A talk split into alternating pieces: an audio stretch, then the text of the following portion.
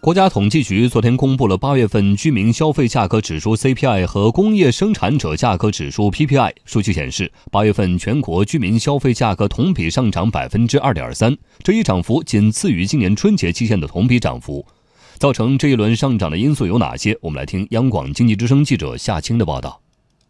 统计局发布的数据显示，八月份全国居民消费价格同比上涨百分之二点三。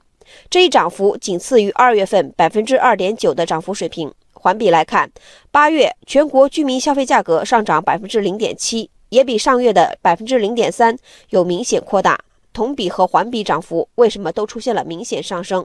国家统计局有关人士和市场分析人士一致认为，近期全国范围内普遍出现的食品价格上涨态势，是影响当月 CPI 指数表现的重要原因。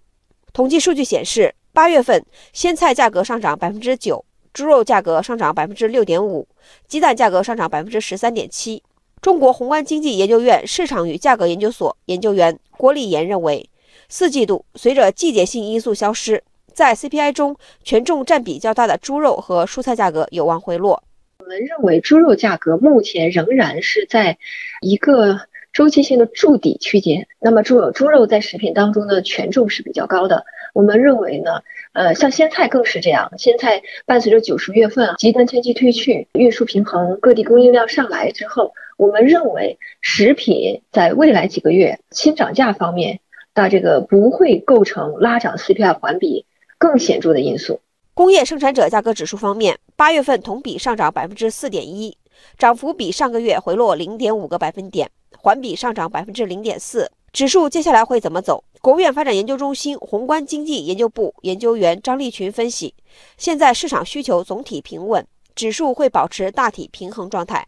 CPI 的近期的涨幅下降，可能是反映市场供求关系的向平衡方面的调整。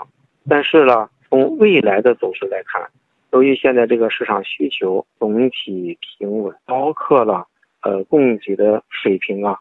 现在是大体稳定，因为行业内这个低端产能呢，现在在多种管理之下，呃，还是比较稳定的。